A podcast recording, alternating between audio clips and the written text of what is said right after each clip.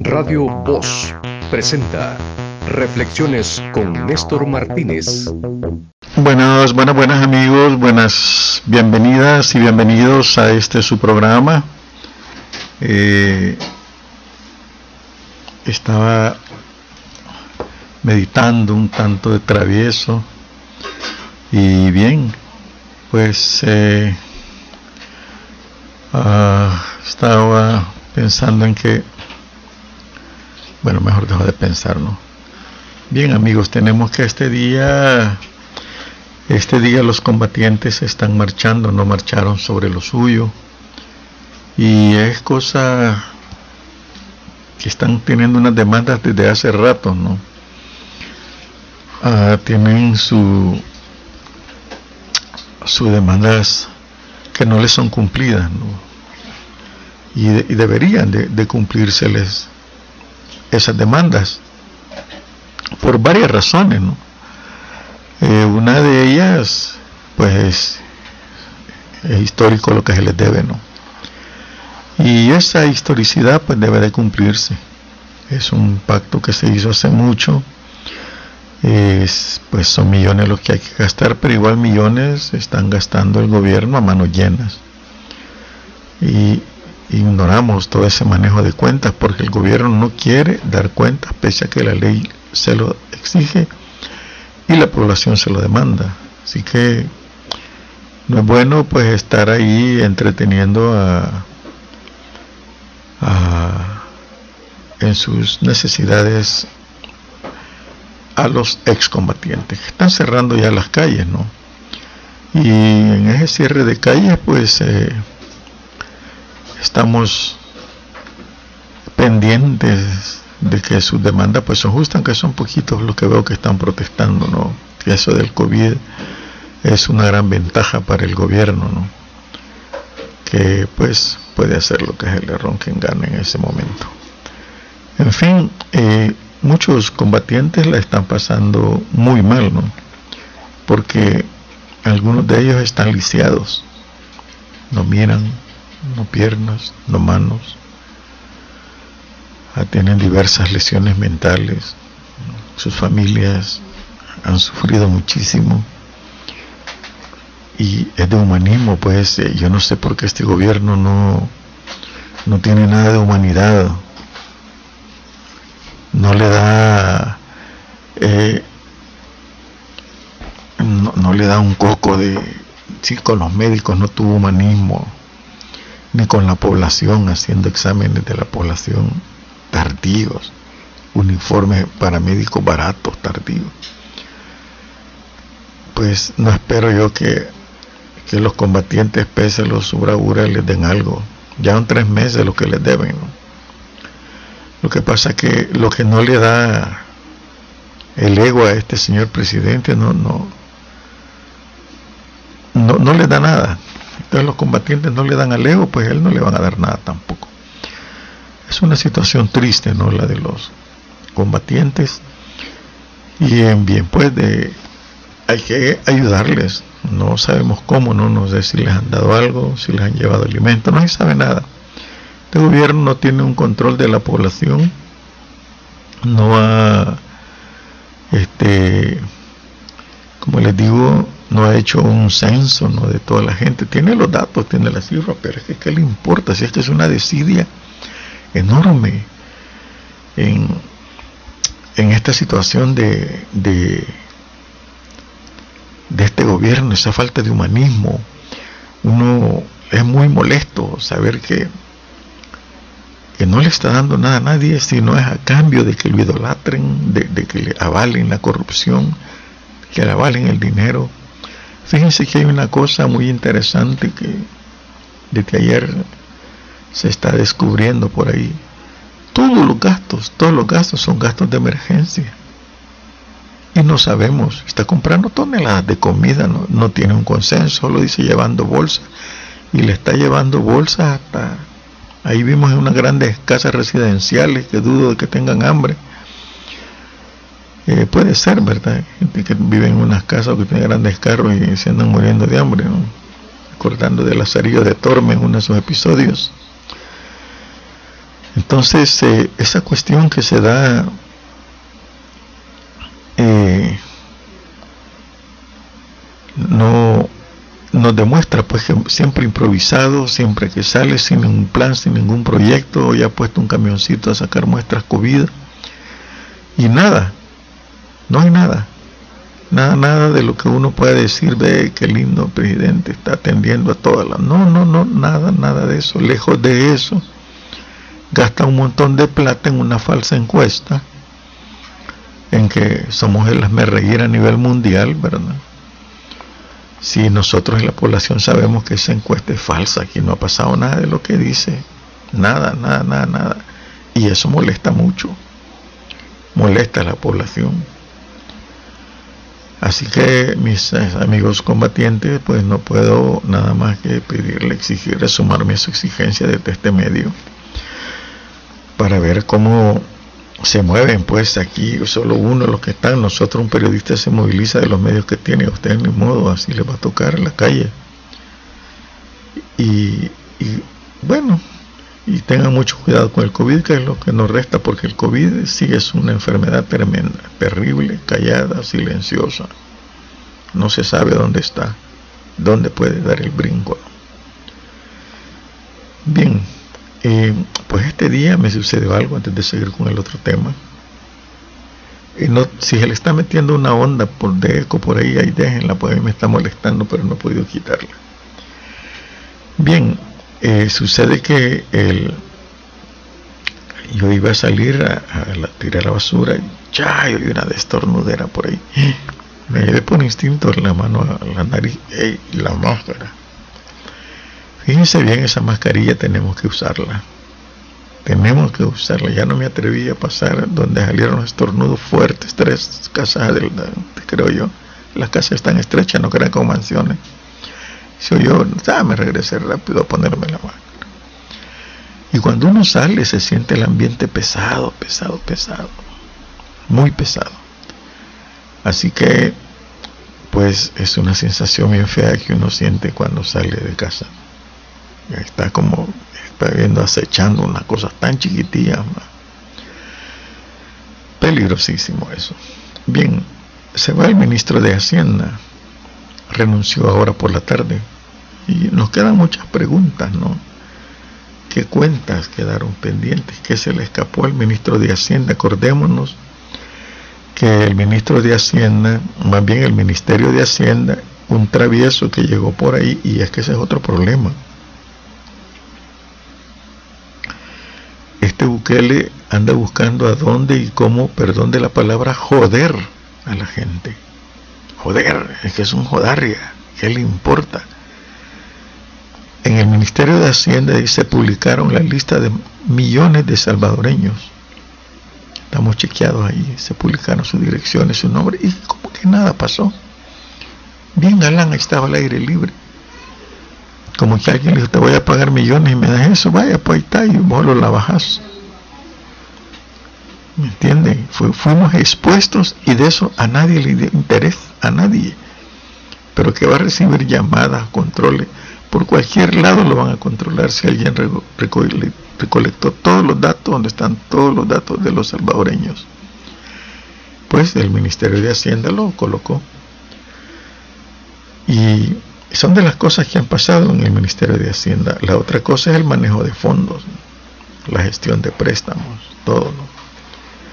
Y había más, algo por ahí por lo que el ministro se va, es que Bukele le ordenó que bloqueara el pago a los diputados, a cierta gente.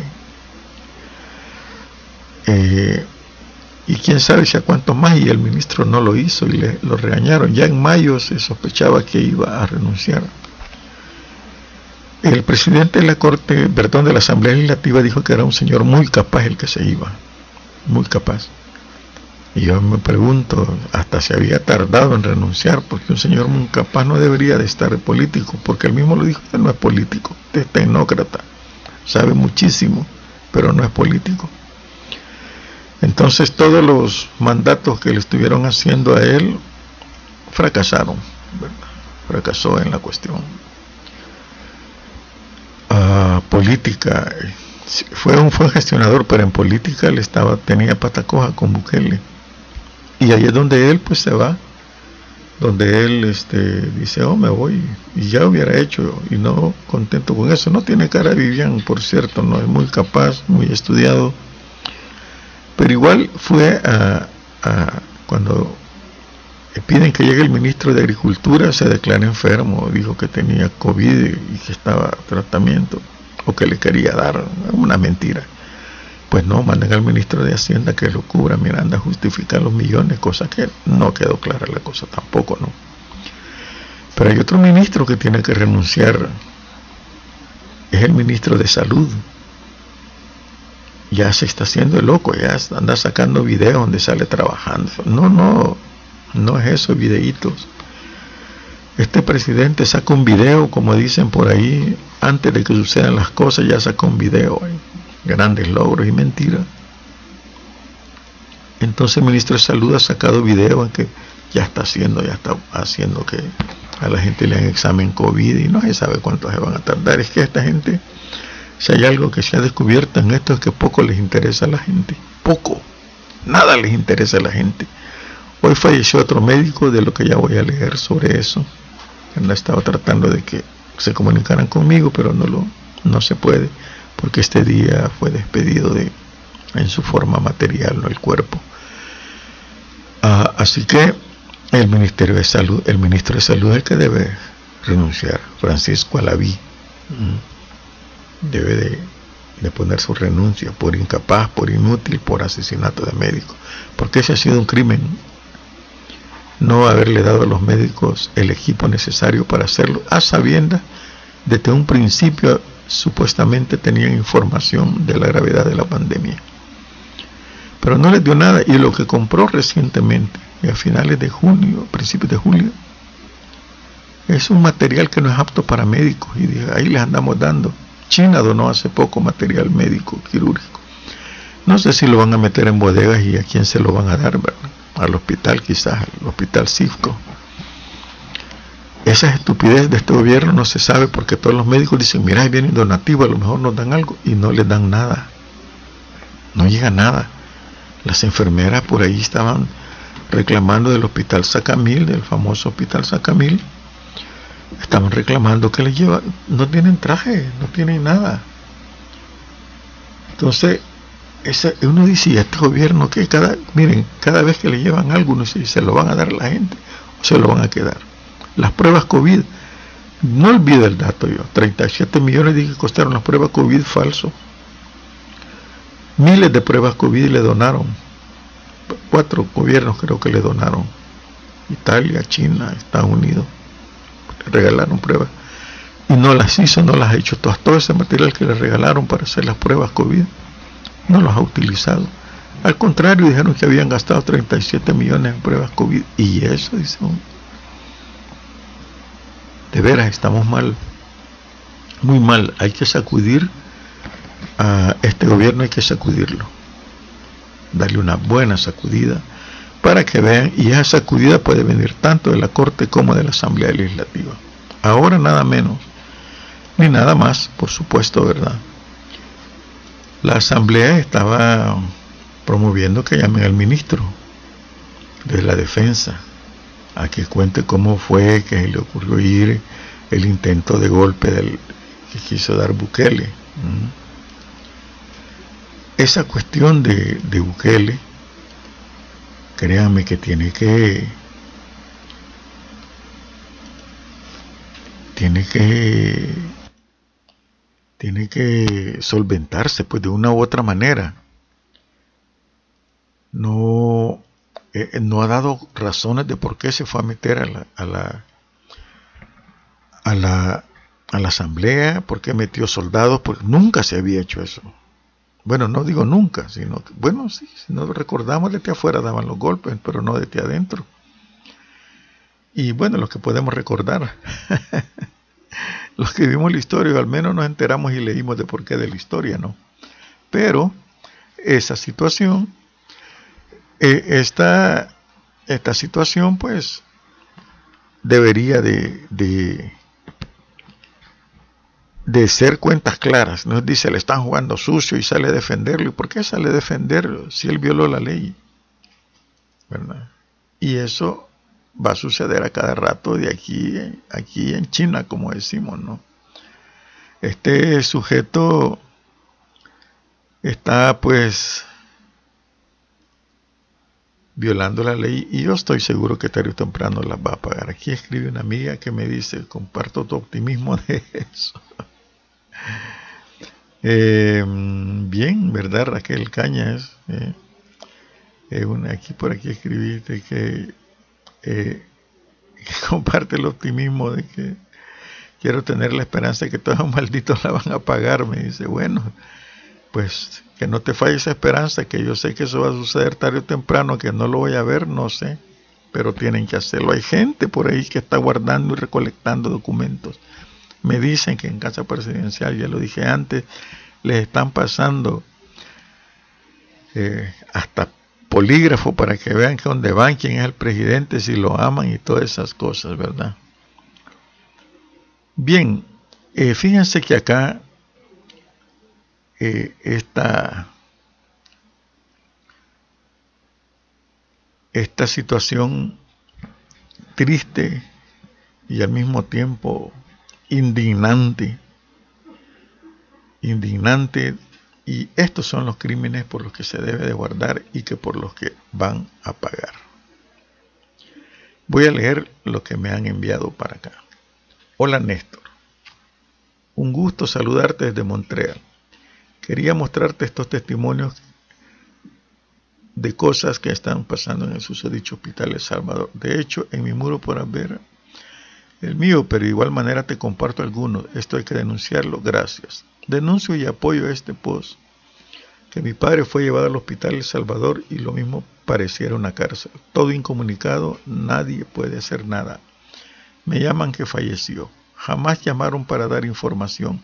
Parece que solamente le pide un número de contacto para avisar que el familiar ha fallecido. Cuando voy a sacar su cuerpo me dan un certificado de defunción que pareciera la tarea de un niño de sexto grado. En causa le pusieron sospecha de COVID-19, o sea que no le hicieron ninguna prueba para confirmar, pero sí le metieron todo el tratamiento que como que eso fuera como están seguros si no tienen cómo están seguros si no tienen expedientes de los pacientes si es algo alérgico a algo. Solo llegan y le empiezan a meter una mezcla de veneno sin estar seguros de qué es eso. Después veo que de un contenedor sacan una bolsa sellada, lo meten a la caja y lo sellan. Jamás vuelves a ver a tu familiar. Luego una patrulla y Ministerio de Salud te escolta al cementerio para solo irlo a aventar. Te dejan entrar hasta 500 metros, no se ve nada. No te aseguras que es tu familiar. No hay reconocimiento, no llevan a sus familiares al hospital. Peor si está pensionado. Estamos consternados como familia por el fallecimiento de nuestro querido Memo. Se lo llevó el COVID. Estamos conformes, pero nos queda el trago amargo de una administración hospitalaria incapaz que se llena de luces inaugurando hospitales según ellos pero que al interior de los mismos el desorden y el caos son el pan de cada día. Han sido días difíciles sin noticias de nuestro familiar, días de buscar al amigo del amigo para lograr saber algo sobre su estado. La última vez que supimos algo de él fue gracias a los conectes de un sobrino. Después cuatro días de silencio. Luego hoy una llamada donde le decían a mi hermana que ya estaba de alta. Alegría y gloria nos invadieron mientras mi hermana arreglaba la casa feliz para recibir al convaleciente. En el nuevo y moderno hospital de El Salvador, mi pobre sobrina se encontraba con la peor noticia de su vida. Su padre había fallecido desde el 25. ¿Qué es esto? Que alguien nos devuelva al menos la dignidad, por favor. Estoy triste, devastada, enojada. Estoy que me lleva putas, no se vale. Ven, comparto esa indignación. Es que es una cólera tremenda. Este gobierno las va a pagar. Todos los funcionarios tienen que pagarla por corruptos. Acaban de mandarme el, el informe por ahí. Gracias por enviarme el informe del Ministerio de Educación. Igual da cólera leerlo. no es nada, dan cólera, todo lo que hacen es estúpido. Quieren dar a entender que están gobernando y no están gobernando, no están haciendo nada. Y esos son los que quieren llegar al poder. Imagínense ustedes cómo es que quieren volver al poder, quieren regresar a, bueno, no al poder, no, ¿verdad? Quieren volver a, meter a gente de lo más tamal y negra a, la Asamblea Legislativa, si ellos son así, así, un poder que tienen, Dios mío, con el otro, eso va a ser horrible, horrible, horrible. Fíjense lo que dice el presidente loco, así le han puesto unos amigos. Dice, eh, violando la constitución, ¿verdad? Porque el artículo 18 dice que 218 de la Constitución, los funcionarios y empleados públicos están al servicio del Estado y no de una fracción política determinada. No podrán prevalerse de su cargo para hacer política partidista. Sin embargo, Bukele dijo que hizo propaganda, ¿no? Me cae mal fulano, pero no voten por fulano, pero votemos por personas que nos caigan bien, dicen que nos den buena espina, pero que sepamos que van a trabajar en pro del país de la mano del gobierno, no en personas que van a ir a bloquear el gobierno. Eso es lo que dijo él. Dijo además que votemos por las personas que sabemos que van a trabajar de la mano del gobierno y a favor del pueblo. Y él lo está haciendo. Es mentiroso. Él no está haciendo a favor de nadie. Él dice que lo van a bloquear. Ya antes Conan Castro dijo por qué quieren la Asamblea Legislativa porque de ahí van a pegar el salto para apoderarse de la Corte Suprema de Justicia y de ahí van a dominar la Fiscalía y la Corte de Cuentas y se metieron, señores. Se metieron y eso debemos de evitarlo. ¿Qué más dice el, el presidente, verdad? De que no se puede, dice, bueno, el presidente por ley está llamado a a la concordia. La ley dice que él no puede pronunciarse por ningún partido político. Pero está hablando de que hay que darle el voto a Gana, al CD y a Nuevas Ideas. Ven, todo, está llamando a que le den. Pero uno dice, ¿y por qué está haciendo eso? Pues, porque a él, así en el buen salvadoreño, le pela, le pela la ley. Dios, yo mando aquí, puede hacer lo que quiera. Esa es la enfermedad mental que tiene no respeta porque no fue enseñado a respetar. Lamentólo por don Armando que no le enseñó a respetar a este sujeto y por su madre que no le enseñó a respetar a este sujeto. Un consentido que hacía lo que él quería, es notorio, ¿no? Y, y esa situación de, de este sujeto que tenemos de presidente, ¿verdad? Eh, está, va a violar la ley cuantas veces se le venga en gana y nadie le va a decir nada. Nadie. Nadie. Entonces, ahí está en este programa el que participó, hizo estas declaraciones, ¿verdad? Eh, Gana presentará 84 rostros, al igual que Nuevas Ideas y el partido CD en las próximas elecciones de febrero. Los tres partidos apoyan en las cosas importantes al gobierno. Ahí tenés 352 rostros a escoger en todo el país. San Miguel van a tener 18 rostros para escoger, 6 de Nuevas Ideas, 6 de GAN y 6 del CD. Así dijo el presidente. Para escoger, si ahí no hay nada que escoger, si no se va a escoger por cara. Ahí hay tres partidos que no hay que escoger, mano. Así de simple. Si él hace propaganda, yo por qué no, pues. Así que no, miren, nos vamos a enfrentar en estos días que vienen a una guerra política que va a provocar este señor, ¿no?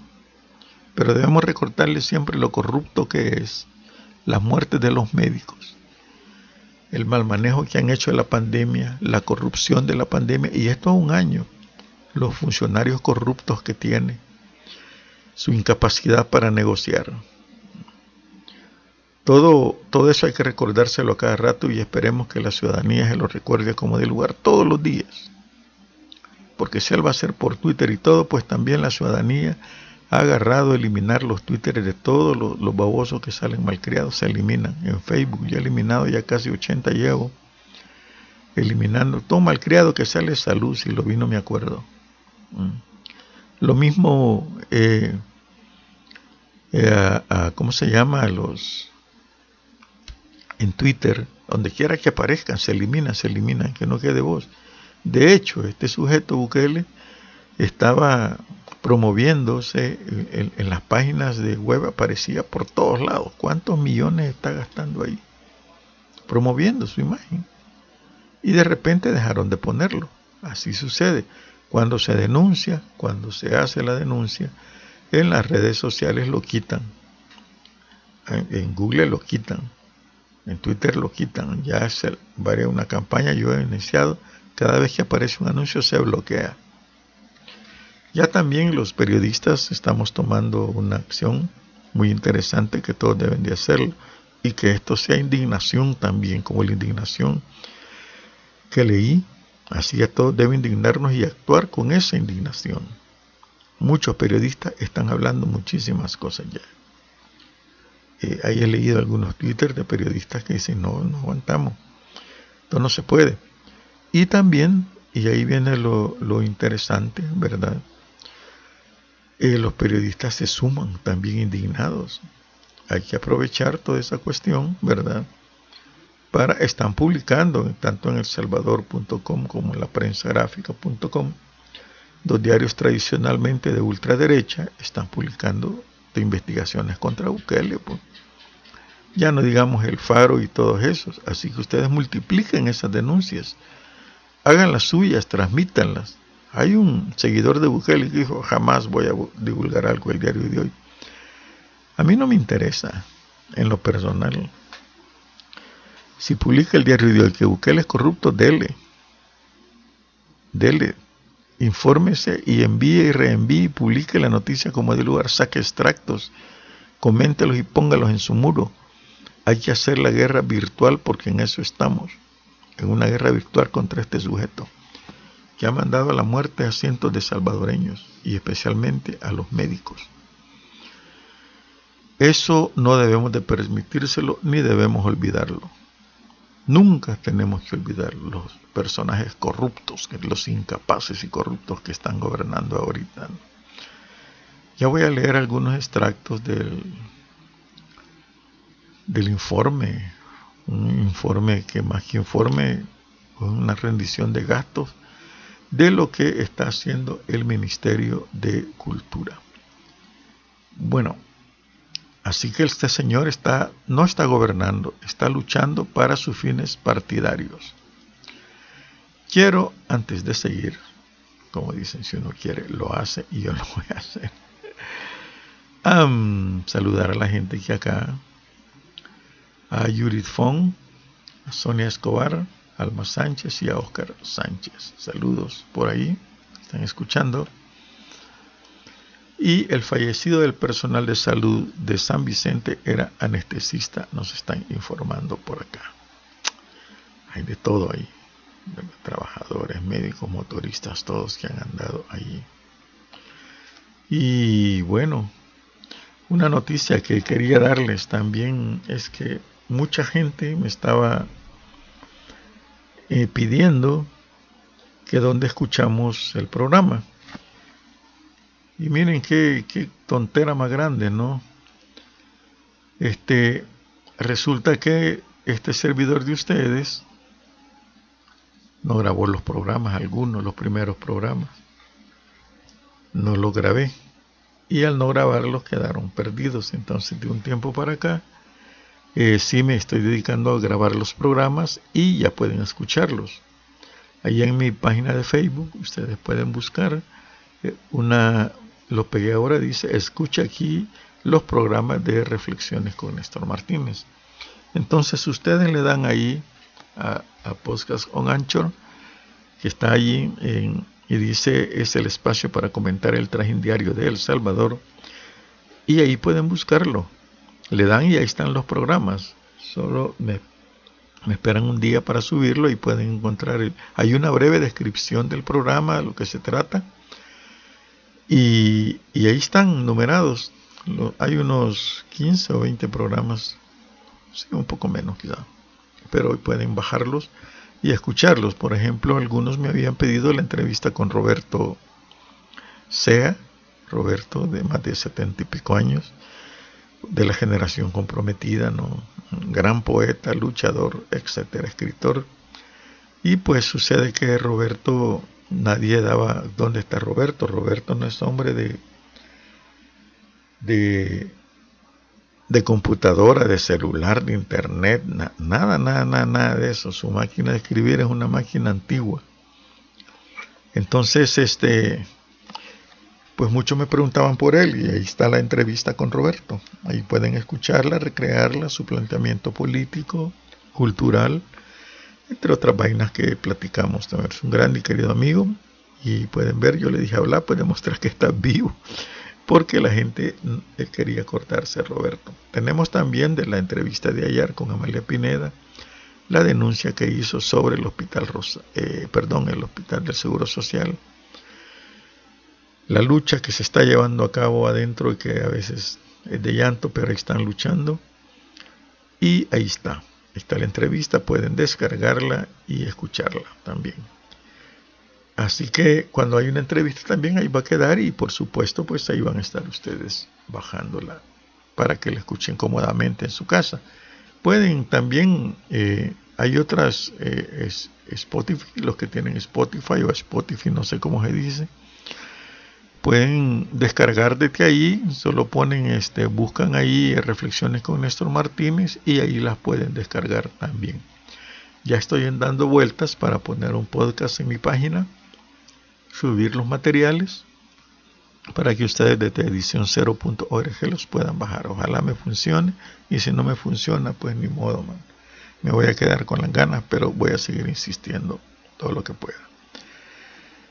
Sí, algunas cosas, como por ejemplo la calibración del sonido de estos nuevos eh, juguetes, no, aparatos virtuales que tengo aquí, no digitales, una consola digital, no la he podido hacer y esto por una sencilla razón.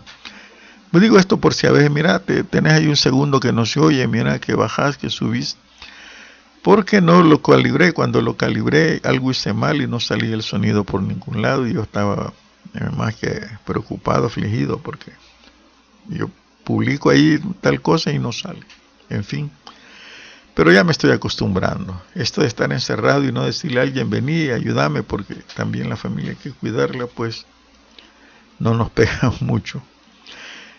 Hoy me dice un amigo por ahí, mira, es la semana del periodista, comentate algo todos los días. Desde ayer hubiera comentado anécdotas, ¿no? De periodistas. Voy a contar algunas. Me he tomado el tiempo porque tengo muchas anécdotas de periodista, ¿no? Hay mucho, este, muchas situaciones que vivimos los periodistas y, muchos pues también eh, ah,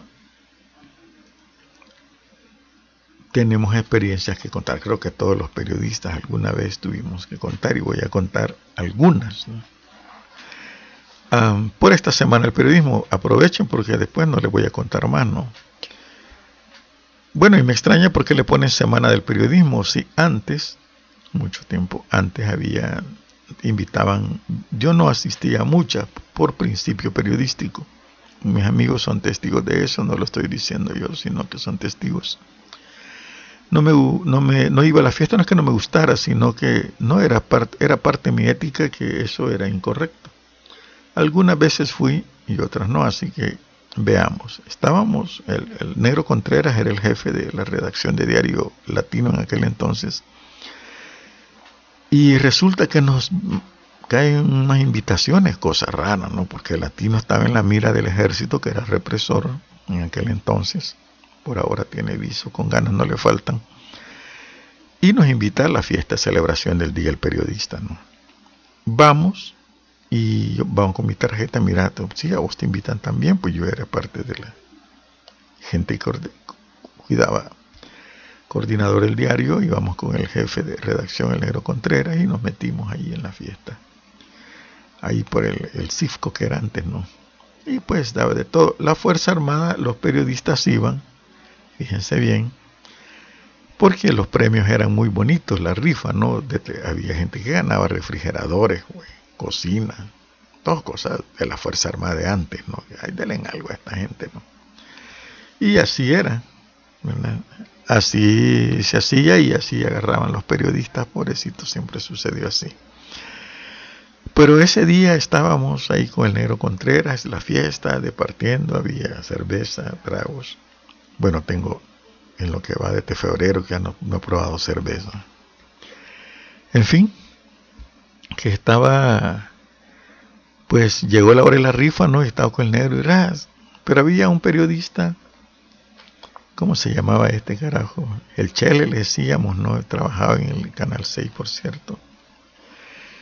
El Chele, pues, ma, toma mi tarjeta, me voy, esta bolsa me aburrió, me dijo y se fue tenía otros volados que hacer, ¿no? Como decimos. Y se fue y me dejó su tarjeta. Pero entonces salió premiada la tarjeta del Chele y yo la tenía. Y me dijo el mira, me salió premiada. Y el negro Contreras me dijo, anda a cobrar, anda a cobrar el premio. No, no es mío, le dije yo, no es mío. No seas pendejo, me dijo, dame el número. Yo no fui. No fui porque no era mi número. Y que él había dejado y como no había control de la tarjeta. No, ahí estuvo. Entonces no sé qué pasó con el premio. No me interesaba a mí tampoco. Otro día, ¿verdad? En otra celebración de periodistas, hizo el Banco Central de Reserva. En el edificio que está ahí en el centro de gobierno, gran salón, fuimos todos. Y llegamos, mi querido amigo Raúl, de Diario El Mundo en ese entonces, hoy creo que ya está retirado y mi persona. Llegamos juntos, fuimos los primeros, fíjense bien esto. Fuimos los primeros en llegar y estaba solo, solo. Ay, las decanes, eh, las secretarias que estaban haciendo decanes, ay, qué rápido vinieron y nosotros aquí. Eh, miren, no hay nada todavía, pero siéntense, miren. No, venimos, pues no sé si quieren, no, no, no pasen, vamos a, no, no, entren, entren, ya van a venir los demás. Y es que los primeros tienen suerte, nos dijo. Ah, bien, y nosotros pues, está bien. Los primeros tienen, bueno, llegaron los cheras, al rato empezó a llenarse, que el central, cuando hacía fiesta el gobierno procuraba rifar entre los periodistas buenos premios. Algunas veces nos hacían llegar algo al periódico, ¿no? sea, libros, eh, relojes, plumas, canastas. Nos hacían llegar al periódico. Especialmente aquellos pues que teníamos fuentes y cosas así. venían cosas para Néstor Martínez, tal cosa. Ay, cachimbón. Y así los periodistas, muchos nos llegaban cosas. Pues resulta que llegó la rifa, estaba Roldan Amaya que trabajaba en el Ministerio de Educación y lo acaban de despedir. Roldan imitaba voces, ¿no? Imitaba muchas voces y nos hacía reír de vez en cuando, dándonos un show ahí para periodistas, y en lo que platicamos y todo. Resulta que fue despedido. Y esa, esa fecha lo pucha celebrando y lo despiden. Mira qué pasó, no, hombre, me despidieron y sale premiado. Y sale aquel, porque fíjense que él, para el, nosotros poníamos micrófonos, grabadoras chiquitas, ya habían grabadoras de esas chiquitas, lo toca, o las grabadoras de cassette chiquitillo, y aquel metió una grabadora de esas viejas, que eran con un ladrillo, ¿no? Ahí la metí y todos nos reíamos porque era la gran grabadora que metía para hacer sus trabajos, ¿no? En fin, pues no tenía más y así era él, ¿no?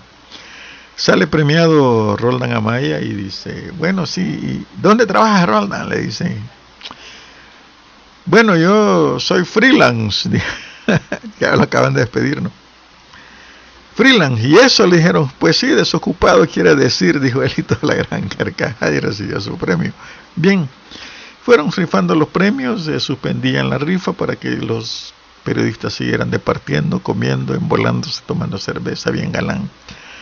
Y Raúl, pues estábamos con ganas de irnos al rato. Bueno, anunciaron, ya todos estaban yéndose, no quedaban pocos premios. Y dice, no, no, no, todavía faltan dos regalos, estoy hablando de regalos. Sí, a ver quién va. Primer premio, Raúl. Ey, Raúl, mira, tenés suerte. Sí, hombre, ¿verdad? Los primeros en llegar tienen suerte. Llaman a Raúl le dan su regalo, ¿no? Y tenemos el otro premiado, Néstor Martínez. Y eso dije yo. Sorpresa una cachimbia de Cuilio me la gano, pero un premio no. Los dos primeros que habíamos llegado fuimos los últimos en salir premiados y nos dieron un premio para despistar, creo yo. Se puede hacer truco, ven. Los empleados lo hicieron y nos premiaron a Robert, a Raúl y a mí. Es interesante. Otro día del periodista allá en la Asamblea Legislativa. Iba llegando, yo acostumbraba a la Asamblea, ¿no? Siempre he sido cerrado, les confieso. Pese a tener un montonazo de amigos y me quieren un montonazo por varios lados. Eh, resulta que eh, siempre he sido serio en mi trabajo, callado, lo mío es lo mío, tanto huraño. Y resulta que ese día el periodista estaban dando regalos. A los Uy, dije yo, aquí están dando algo, no me agrada para mí. Y todos, mira, ya él está dando relojes, anda por tu reloj. Un señor del, antes era el sede, no sé cómo era ahí. El partido que de ahora es el sede tenía su nombre, Convergencia Democrática. Y ahí está dando relojes, del tuyo, no tiene tu nombre. No, no, no, gracias. Solo enséñame cómo son ah, relojes chinos que compran a montones, vale la docena, vale 10 dólares, algo así. No, no, no, le dije yo, tranquilo, no.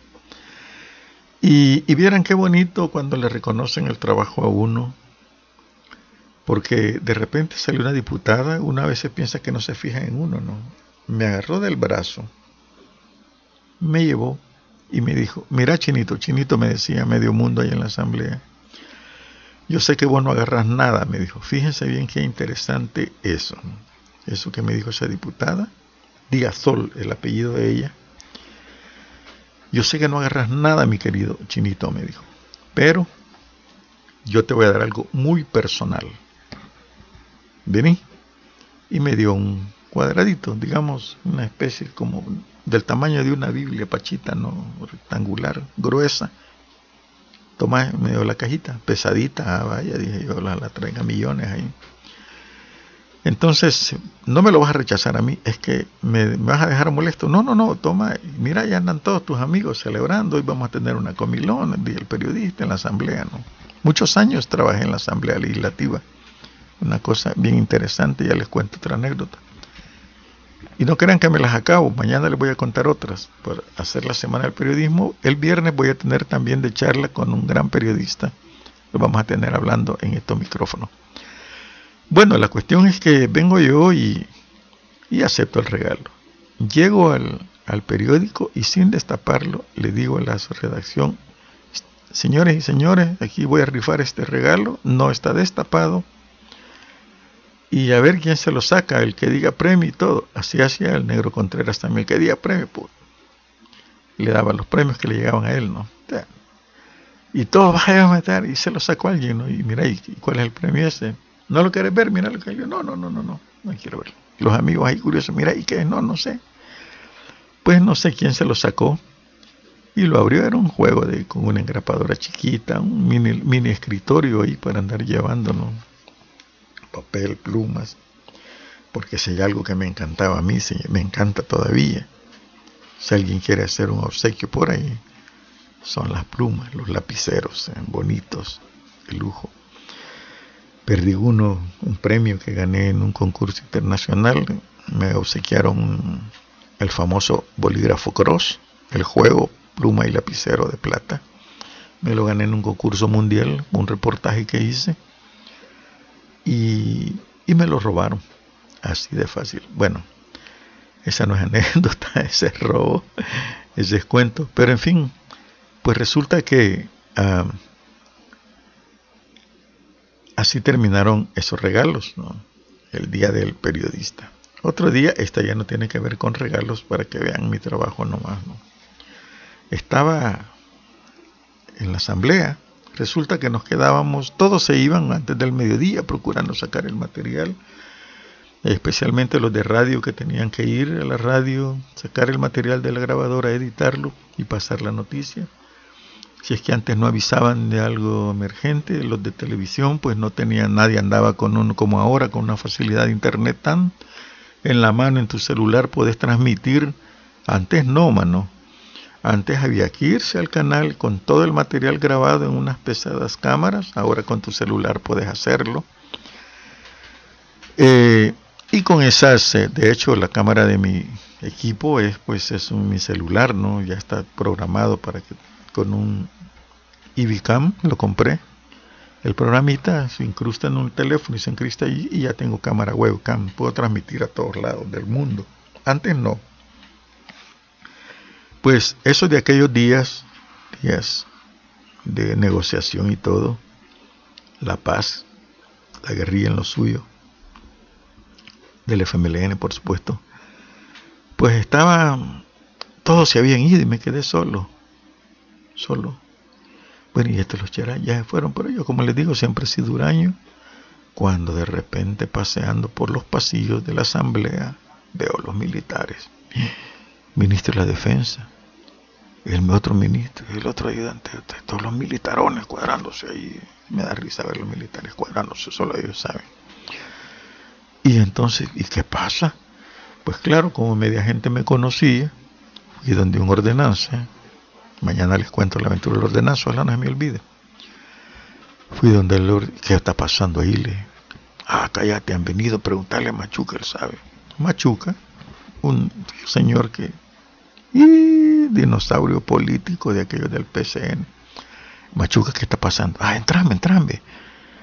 La Fuerza Armada me acaba de, va a exponer su plan de movilización, desmovilización. De veras, le dije ah, a Néstor Martínez le ibas a decir eso. Inmediatamente agarré eh, el teléfono, fíjense, no había, no teníamos celulares no había nada más que la tecnología del momento.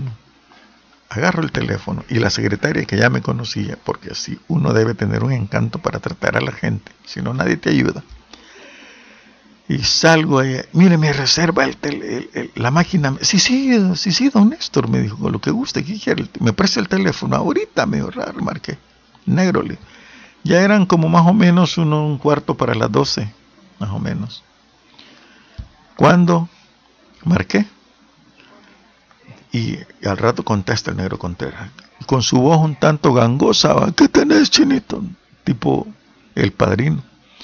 Mirá, le digo yo, acaban de entrar los militares acá a exponer el plan de movilización de la Fuerza Armada. Y pegué el grito, el negro, detengan la máquina. Eso era hermoso, mano, que detuvieran la máquina. ¿Cuánto tiempo me da? Me dijo. ¿Cuánto tiempo tenés? Me dijo. Mira, acaban de entrar, dame 15 minutos porque a exponer vienen. Vaya, paren la máquina. Y detuvieron las máquinas, ya estaban imprimiendo el diario. Y me meto y me dije, Machuca, venete. Entonces en la, en la penumbra que había no estaban proyectando el plan de la Fuerza Armada. Me metí. Empecé a notar porque yo no ocupaba grabadora.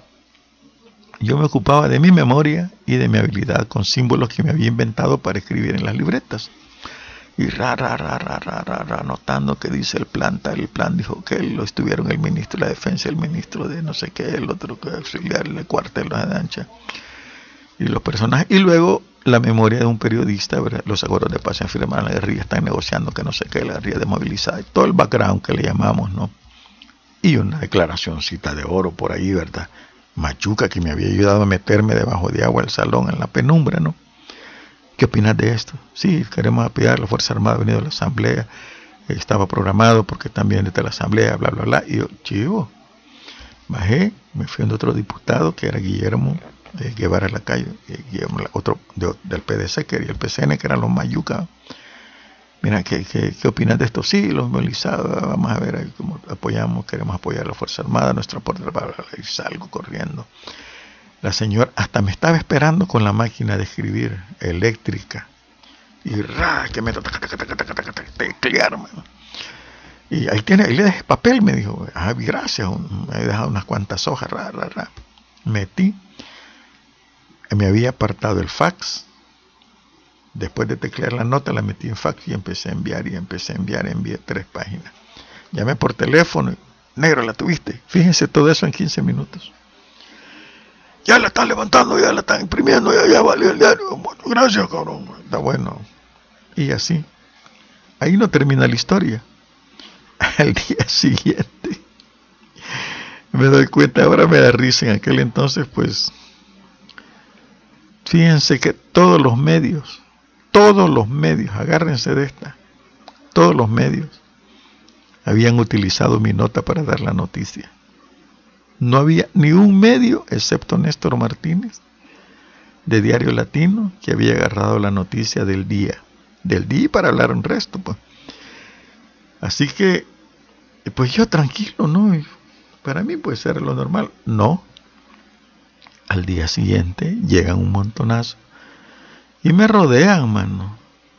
Unos enojados, otros contentos, otros molestos, otros los serios. Los... Puta chinito, la cagaste. Y yo, ¿qué hice? No nos avisaste. ¿Y qué es mi obligación? No tengo ningún pacto con nadie. Fíjense, yo era bien solitario en eso.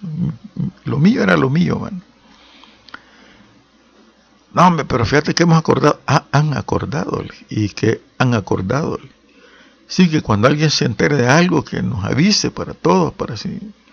Ah, vaya, han acordado, está bien, les dije yo. Bueno, vas a compartir, sí, pero me están imponiendo algo. Ustedes han acordado y no sé quiénes son ustedes. Sí, los que cubrimos aquí la fuente, es que a todos se los habían levantado, como decimos, les habían dado una regañada, porque lo que se supone que era algo callado de la Fuerza Armada y el gobierno para la desmovilización del ejército, solo Néstor Martínez la había tenido se molestaron conmigo porque yo les dije, yo no cambio mi actitud, soy el mismo, siempre paso aquí.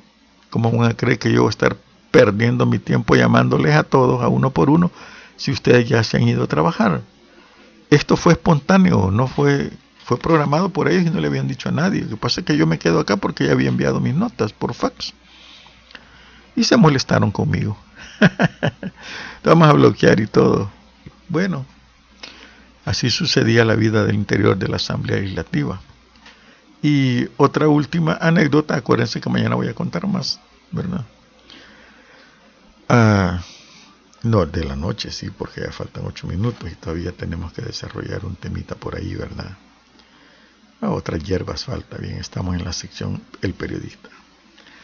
Pues bien, eh, resulta que ah, también en la Asamblea Legislativa, ¿no?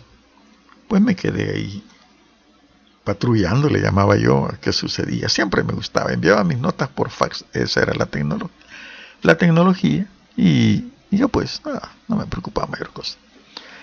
Pero sucede que este, me quedo patrullando y durante la patrulla veo que entran varios periodistas. Canal 12, El Chato, creo que todavía sigue de trabajando de asesor en la asamblea. Eh, veo a Rosy, veo a, a René, no voy a decir cuál, veo a otras, bueno, ¿para qué le hago la historia? Vamos a ver unos 6, 7 periodistas. ¿Y para dónde van? en la asamblea, allá arriba vamos a la presidencia, era Roberto Angulo el presidente y entonces, aquí dije algo de haber, ¿va? bueno, hice un, algo que tenía que hacer por ahí y lo seguí. Y a la séptima planta estaba la presidencia, la oficina de Roberto Angulo. Y, y entran bien galán todos, ¿verdad? Yo bien galán también. y al rato sale Roberto Angulo a saludarlo y se queda sorprendido cuando me ve. Así, se fue de espaldas, ¿no?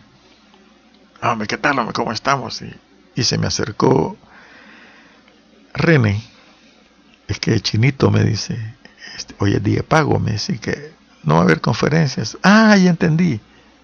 Eran los periodistas que ese día les pagaba su menta, la coima, la fafa, el sobre, al periodista. Y yo de metido ahí, ella me voy, ya me voy, ya me voy. No, no, no, ahorita salgo, gracias, ¿no? Y seguí con lo mío. Cosas, ¿no? Cosas de, de, de la corrupción de periodistas, ¿verdad? Estaba también otra anécdota por ahí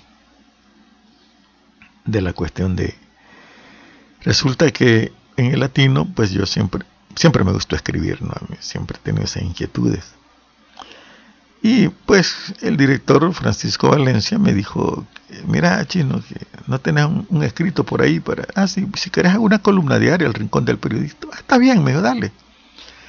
Y entonces me inventé la columna El Rincón del Periodista, donde metía cosas que le sucedían a los periodistas. Pues bien, pues resulta que en una de mis columnas había en el mundo otro periodista, no, nunca supe quién era, que se llamaba Oidor Mirón. Él se ponía un apodo, Oidor Mirón. Y yo me ponía mi nombre, Néstor Martínez, autor de la columna El Rincón del Periodista. Pues una vez me enteré, ¿verdad? Y como pues no siempre es su profesión, siempre bien serio, no me conocen por eso también. Pues resulta que ah, me enteré que varios periodistas corruptos, ¿verdad? Ah, no, este señor, perdón, Oidor Mirón publicó una columna. Mira, Chinito, me dijo Contreras, el negro Contreras. Mira, fuimos grandes amigos con el negro. Aquí, mira esta columna, ¿qué te parece? Está en Diario El Mundo. La leí, Oidor Mirón. ¿Dónde están los jóvenes periodistas? decía él. Son inútiles. Las universidades no los preparan bien. Si no miren a dónde están y así, ofendiendo a todos los universitarios que no servíamos para nada, resumido el cuento. Pero viene y me indigna, ¿no? Y le digo ahí, hice la primera columna, carta a don Oidor Mirón, respuesta a don Oidor Mirón, perdón. Y le digo, en, este, en los canales, ¿no ha visto usted los canales de televisión? Todos son jóvenes, la mayoría de la Universidad del Salvador, porque solo esa producía periodistas, ¿no? En la redacción, le decía yo en el diario de hoy, en la prensa gráfica, en el medio en que usted trabaja, están llegando los jóvenes. Ya, ya llegamos y usted no se ha dado cuenta. Por lo que se ve, usted no sabe o no se está enterando las cosas que están cambiando. Algunas cosas, pues, quizá no van a cambiar. Pero le explicaba a él, ¿verdad? Y le pegaba una arrastrada de lo que éramos los jóvenes periodistas que estábamos llegando, mano. Y le increpé que por qué no dejaban escuela, ¿no? Me contesta bien enojado. Y como él me contestó de enojado, lo que me tenía reservado se lo contesté también. Volvió a insultar a los periodistas, no a insultar, va a atacar a decir algo de los periodistas jóvenes. Y entonces yo le dije, ¿ustedes los periodistas viejos se conformaban con un golpe en la espalda? Sí, señor, no, señor. Ir a recoger el bote de leche. Fíjense bien, algunos periodistas, entre ellos uno que es diputado ahorita, iban pasaban por los ministerios a recoger, iban a Antel y ahí les daban un bote de leche seteco. A los periodistas ahí les daban. Otros iban al Ministerio de la Defensa y ahí les daban su dinero. Había periodistas de la prensa gráfica que tenían carro. ¿De dónde el salario no daba? Nunca dado para un periodista, excepto para aquellos que, mejor ni digo. Pero yo publiqué todo eso. Tengo el listado aquí, tengo los nombres de los periodistas, le voy a mencionar. Iba a mencionar algunos, pero la prudencia me dijo que no. Sí, señor, no, señor, pase por su legislateco, pase por la Fuerza Armada, pase por el Ministerio de Educación, pase por acá. Todos ustedes así se han criado. Claro, mi columna, fíjense bien lo que hace un periodista, que es galánmente. Está hablando mi ego, ¿no? No me revisaban nada. El negro, no, no, así pasa tu nota. Dale, todos los jefes que he tenido. No, dale, así pasala, así pasala, no hay problema. No, ve. Entonces, los errores que habían eran después, eran los gritos, pero en fin, confiaban en mí, en mi redacción, y ahí pasaba.